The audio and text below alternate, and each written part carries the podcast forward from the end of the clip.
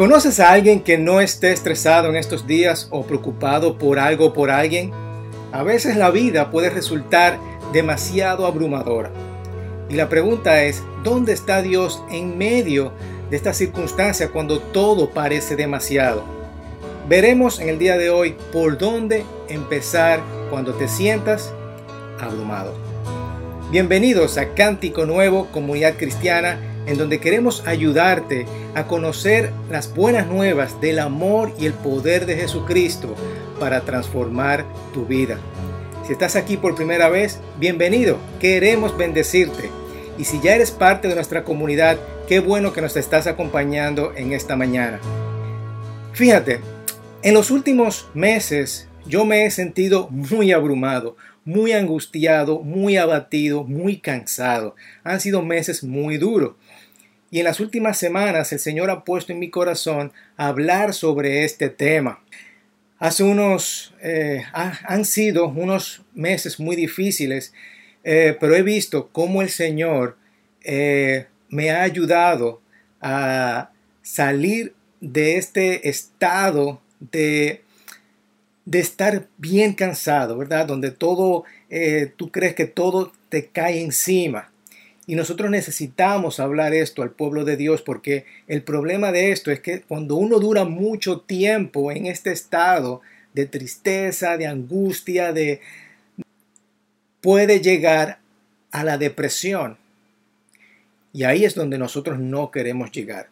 Y para que sepas de lo que estoy hablando, eh, quizás has escuchado palabras como agobiado, apabullado, hastiado, agotado, fatigado, cansado. Al estar abrumado, puede estar angustiado también cuando manifiesta esta intranquilidad y esta preocupación. O en otras palabras, también acongojado, ansioso, preocupado, temoroso, afligido, triste. Y esta ansiedad es la respuesta natural a ese, al cuerpo, ¿verdad? Al estrés, a un estrés continuo que se somete a diario y permite que te perturbe el problema, como dije, es que esto puede llegar a una depresión y luego a veces mucha gente piensa en el suicidio. Hermanos, no podemos llegar a este nivel de ansiedad y estrés por más preocupado que nosotros estemos. La semana pasada salió un artículo en el periódico en donde hablaba dos de cada diez personas eh, cometen suicidio a causa de la depresión y ha aumentado la depresión obviamente por causa de la pandemia. En República Dominicana la depresión es la tercera enfermedad mental que más ha afectado a la población desde marzo, desde cuando llegó el COVID. Después de la pandemia aumentó un 0.5%. En primer lugar está la ansiedad. Ahora quiero aclarar que la depresión no es un sinónimo de tristeza, también lo aclara el doctor en el artículo. La depresión no es un sinónimo de tristeza porque a veces, muchas veces, principalmente los adultos, no tenemos o no encontramos un propósito en nuestras vidas, tenemos una incertidumbre del futuro o recordamos cosas del pasado que nos pueden afectar y nos quedamos estancados ahí, ¿verdad? Y a veces estamos tristes por eso, pero no llegamos a ese nivel de depresión. La depresión llega cuando uno cuando ese nivel de tristeza dura por mucho tiempo, esa tristeza continua y esta ansiedad continua, al estar abrumado, angustiado, abatido por mucho tiempo, esto puede producir la depresión. Por ejemplo, un duelo puede durar unas semanas, pero no meses. Si ya un duelo comienza a durar muchos meses, ahí tú puedes entrar en un estado de depresión. Como hemos dicho antes, nosotros tenemos que avanzar avanzar en nuestras vidas, ¿verdad? Ahora, ¿qué puede causar esto? Muchas veces nosotros nos sentimos abrumados por temporadas, eh, por una pérdida de empleo o reducción en tu trabajo, eh, quizás no sabes cómo pagar tus cuentas, quizás por algún tipo de enfermedad, algún problema en tus relaciones, eh, la tecnología, sí, la tecnología. En estos meses, por ejemplo, para mí fue muy abrumador estar en llamadas de Zoom la tecnología y también los jóvenes también pueden estar abrumados porque se comparan en las redes sociales y eso produce un estado de depresión en ellos, puede producir un estado de depresión en ellos. Así que ante esta realidad por la cual tú te puedes sentir abrumado, estas presiones de, distintas, eh, de distintos tipos pueden provocar que una persona se abrume. Y ahora hay distintas formas, por ejemplo, eh, está la ansiedad y el estrés, como hemos dicho.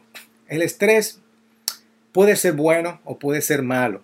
Un estrés bueno es cuando tú necesitas entregar algún tipo de proyecto. Ejemplo, yo tengo que entregar un proyecto todas las semanas o necesito eh, poner, tengo unas tareas que tengo que cumplir. Esto genera un tipo de estrés que me obliga a trabajar, me obliga a ponerme las pilas y hacer las tareas. Ahora bien, hay un estrés un poquito malo cuando esto se amplifica y esto puede tener impacto físico. No te ayuda, por ejemplo, a enfocarte y sentirte abrumado puede causar cefalea, dolores de cabeza, dolores de hipertensión, taquicardia, entre otras, entre otras consecuencias físicas. Pero si estoy estresado, no puedo hacer nada y me desenfoco. O puedo llegar al punto que estoy en un, en un estado de estrés que no me importa nada. Y quizás tú no estás pasando por eso, pero un amigo sí. Un amigo necesita tu ayuda y tú necesitas saber cómo ayudarlo en estas condiciones. Así que hay muchas áreas que nos pueden producir este tipo de estrés o nos pueden desanimar y quizás no necesariamente lleguemos a la depresión, pero como cómo nosotros podemos lidiar con eso y qué dice la Biblia al respecto. ¿Dónde está Dios en medio de todo esto cuando todos para nosotros parece que es demasiado? Estamos abrumado. Ahora, vamos a ver qué dice la palabra de Dios y yo quiero que nosotros busquemos en nuestra Biblia una historia muy interesante y lo fascinante de la palabra de Dios es que nosotros podemos aprender y ponerlo en práctica inmediatamente. Y vemos la historia del rey David. Y, si leemos, David fue ungido como rey cuando tenía aproximadamente 7, 8, 9 años es decir, muy joven, solamente pienso en mis hijos, ¿verdad? Y su mejor momento fue cuando mató a Goliat, ¿verdad? Tenía mucha fe y, y derrotó a Goliat, creyó en Dios y derrocó a este gigante. Ahora, David era un rey que estaba en espera. Había sido ungido para ser rey, pero estaba en espera porque Saúl todavía era el rey. Saúl estaba eh, envidioso, tenía envidia y quería matarlo. Nosotros podemos ver cómo David escribe en este diario todo lo que está pasando y todas sus emociones la describe en esta historia en su diario. Nos cuenta la historia cuando él estaba en estas cuevas perseguido y el actual rey quería matarlo. Si tú te pones a pensarlo, tú tienes toda la nación arriba de ti. Así que él siente que todas las personas lo han abandonado, David está desanimado, está triste, inquieto, angustiado, solo, preocupado, temeroso, afligido. Y podemos ver un retrato de lo que está pasando por su cabeza y su vida emocional. David era una persona que había sido llamado o ungido para ser rey, pero ahora termina siendo perseguido. Así que David ora de esta manera. Si buscamos el Salmo 142, Salmo 142 dice, clamo al Señor, ruego la misericordia del Señor, expongo mis quejas delante de Él y le cuento todos mis problemas. Algo que ha aprendido sobre la oración es que podemos ser honestos delante de Dios. Nosotros podemos ser bien honestos delante de Dios. No tenga miedo en traer tus problemas delante de Dios. David está diciendo, a voz en cuello clamo al Señor. Ante Él expongo mis quejas, ante Él expongo mis angustias, mis problemas. Él está siendo muy sincero y muy honesto. Sigue el versículo 3 diciendo, cuando me siento agobiado, ahí está nuestra palabra, solo tú sabes qué camino debo tomar. Cuando me siento agobiado, abrumado, abatido, cansado, solo, o mi espíritu se desmaya, me quedo sin aliento, dice otras versiones. Cuando mi espíritu desfallece dentro de mí, cuando me siento abandonado. Vaya donde vaya, mis enemigos me han tendido una trampa. Busco a alguien que venga a ayudarme, pero nadie se le ocurre hacerlo. Nadie me ayudará, a nadie le importa un bledo lo que me pasa. ¿Alguna vez te has sentido de esta manera? En donde tú crees o tú piensas que a nadie tú le importas. Yo sé. Pero eso no es completamente cierto, porque tú le importas mucho a Dios.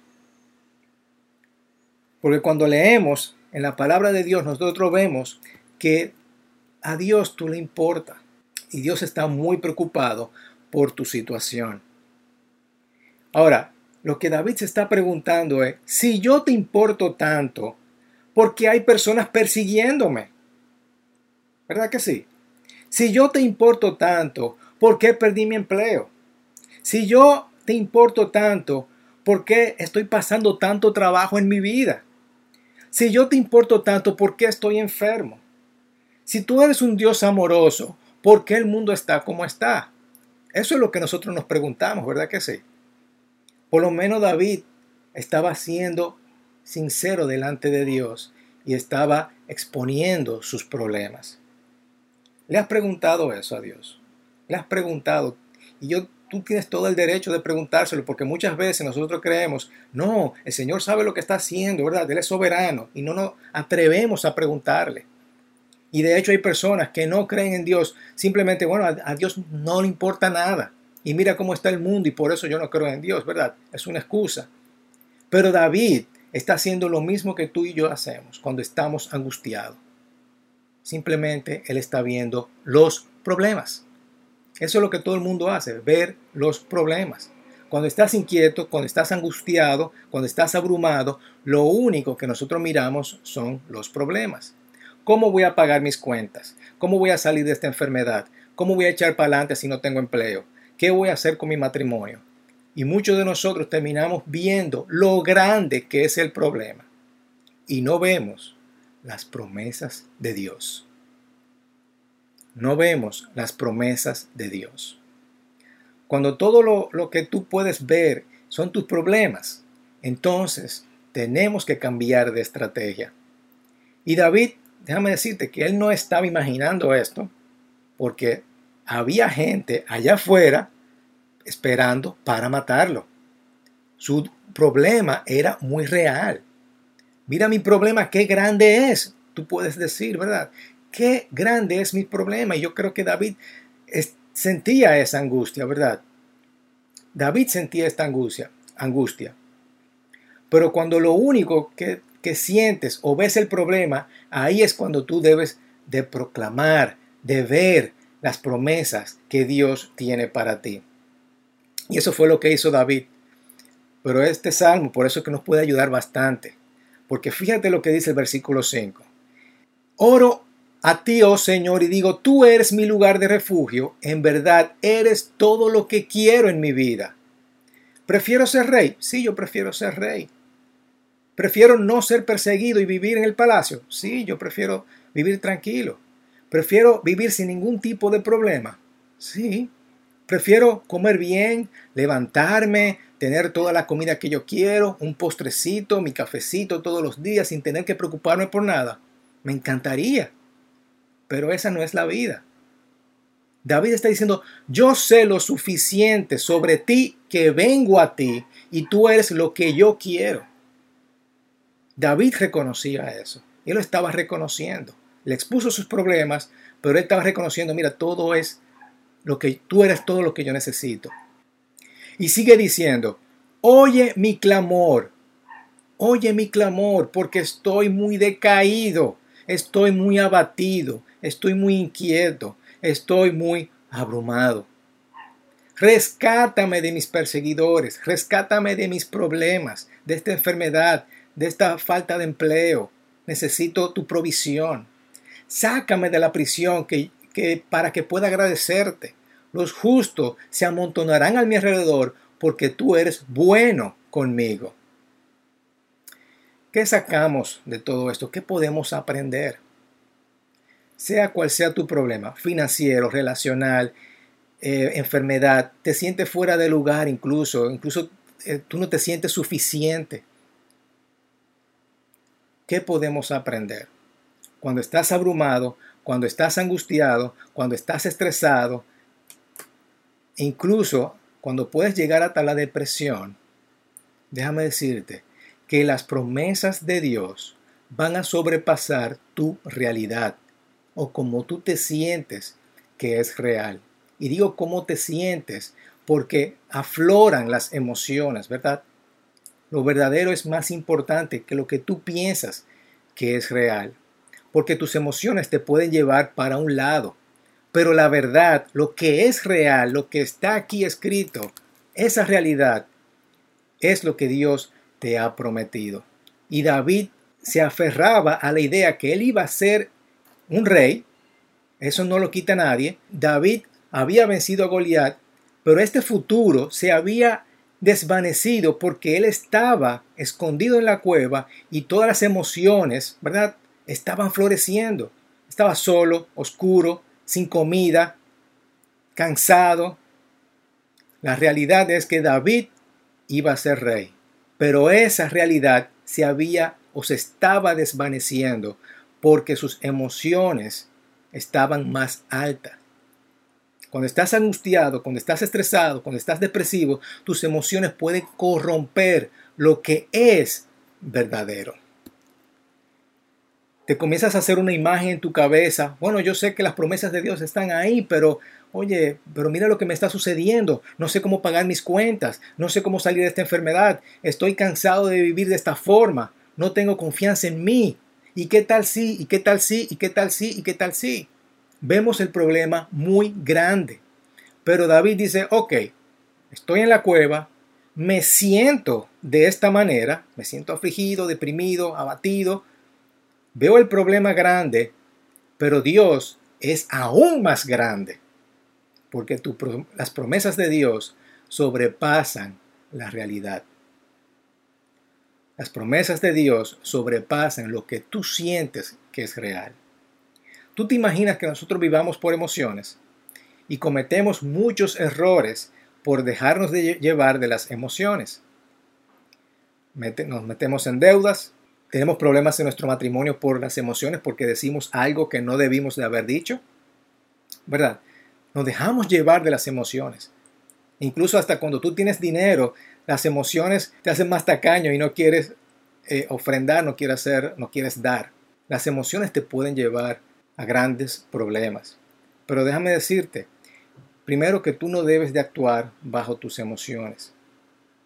No debes de actuar bajo tus emociones. Y segundo, es importante que nosotros podamos honrar nuestras emociones, reconocer, como hizo David.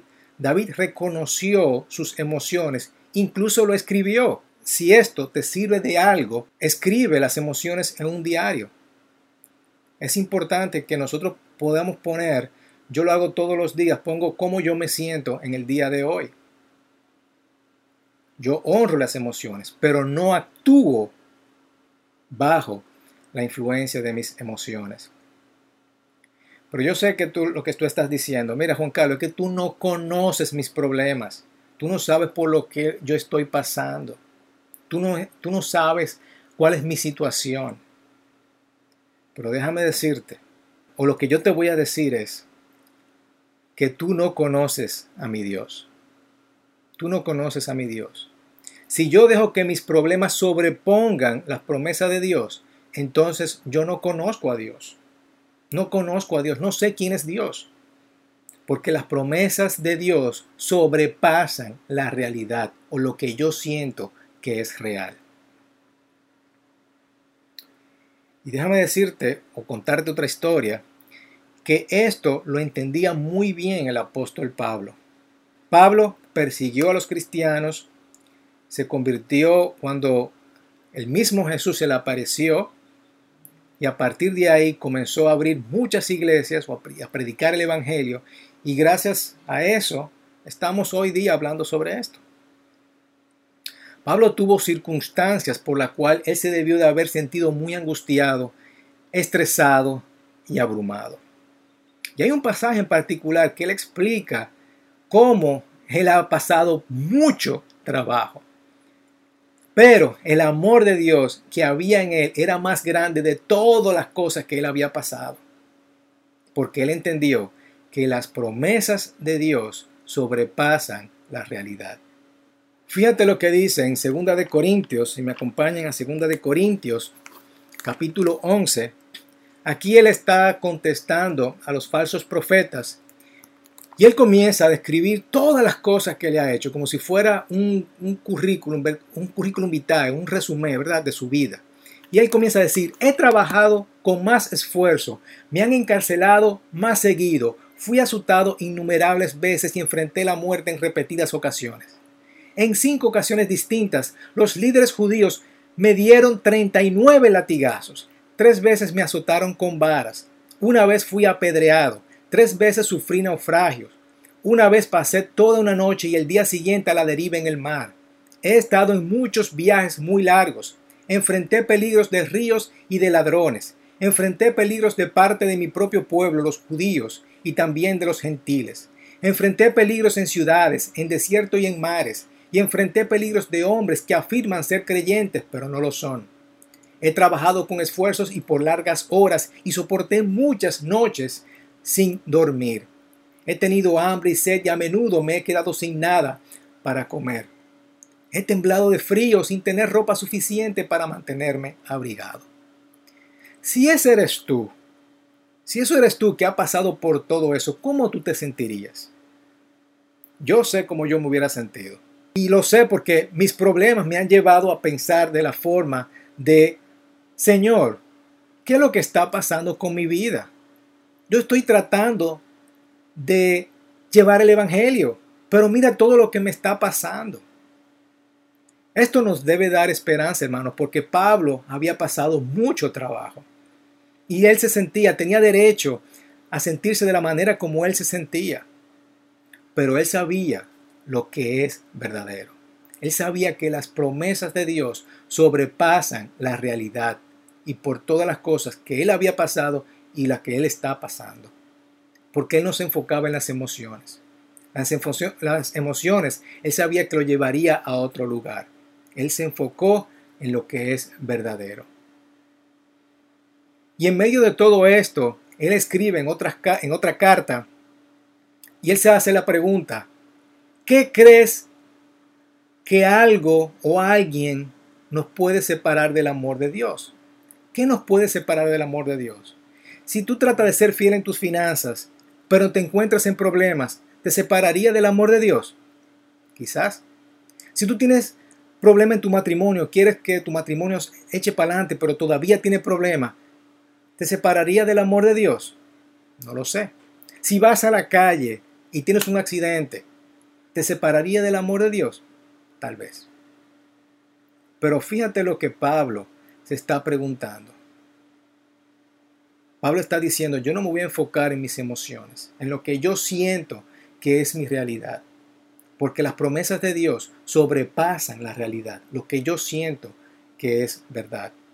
Y hablo de sentimientos, ¿verdad? Porque es las emociones que estamos hablando acá. Y dice, ¿acaso hay algo que pueda separarnos del amor de Cristo? ¿Será que Él ya no nos ama si tenemos problemas o aflicciones? si somos perseguidos o pasamos hambre o estamos en la miseria o en peligro o bajo amenaza de muerte? Claro que no. A pesar de estas cosas, nuestra victoria es absoluta por medio de Cristo, quien nos amó. Y fíjate lo que sigue diciendo. Y estoy convencido de que nada podrá jamás separarnos del amor de Dios.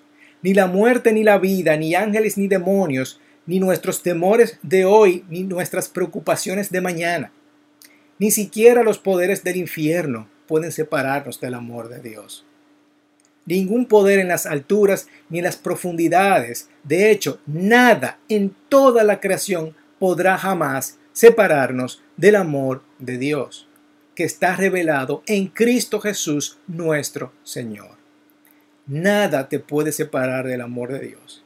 Y aquí está Pablo, habiendo pasado por todas las cosas que tú, que acabamos de leer, escribiendo esto, cansado, golpeado, apedreado, afligido, Pablo entendía muy bien que las promesas de Dios sobrepasan la realidad, sobrepasan lo que siente que es real.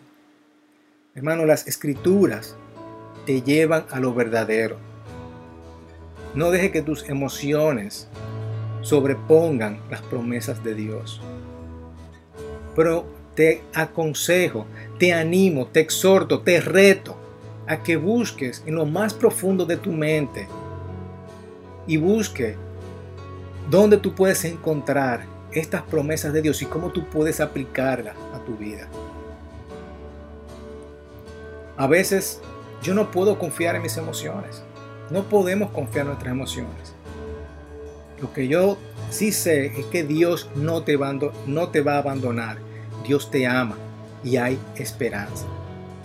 Cuando estás angustiado, afligido, abrumado, triste, preocupado, las promesas de Dios sobrepasan la realidad. Sobrepasan lo que tú sientes que es real. Declara las promesas de Dios sobre tu vida. Declara las promesas de Dios sobre tus problemas. No actúe bajo tus emociones. Las promesas de Dios sobrepasan tu realidad y lo que tú sientes o lo que tú sientes que es real. Vamos a orar. Padre, te damos gracias por estas historias como la de David y Pablo, que nos enseñan mucho, Señor, y nosotros podemos ponerla en práctica. Son ejemplos vivos y reales para nosotros, Señor. Y son personas que confiaron en ti, confiaron en tus promesas y no se dejaron llevar de sus emociones. Yo te pido, Señor, que a cada uno de nosotros y las personas que nos están viendo puedan poner esto en práctica. En no dejar actuar bajo sus emociones, sino más bien buscar las promesas de Dios, buscar tus promesas y ponerlas en práctica en sus vidas. Creer en esas promesas, Señor. Vamos a creer. Te lo pido en el nombre de Jesucristo. Amén, amén, amén. Hermanos, espero que esto haya sido de bendición para tu vida. La semana que viene vamos a tratar un poquito más profundo ya el tema de la depresión. Así que te espero para la semana que viene.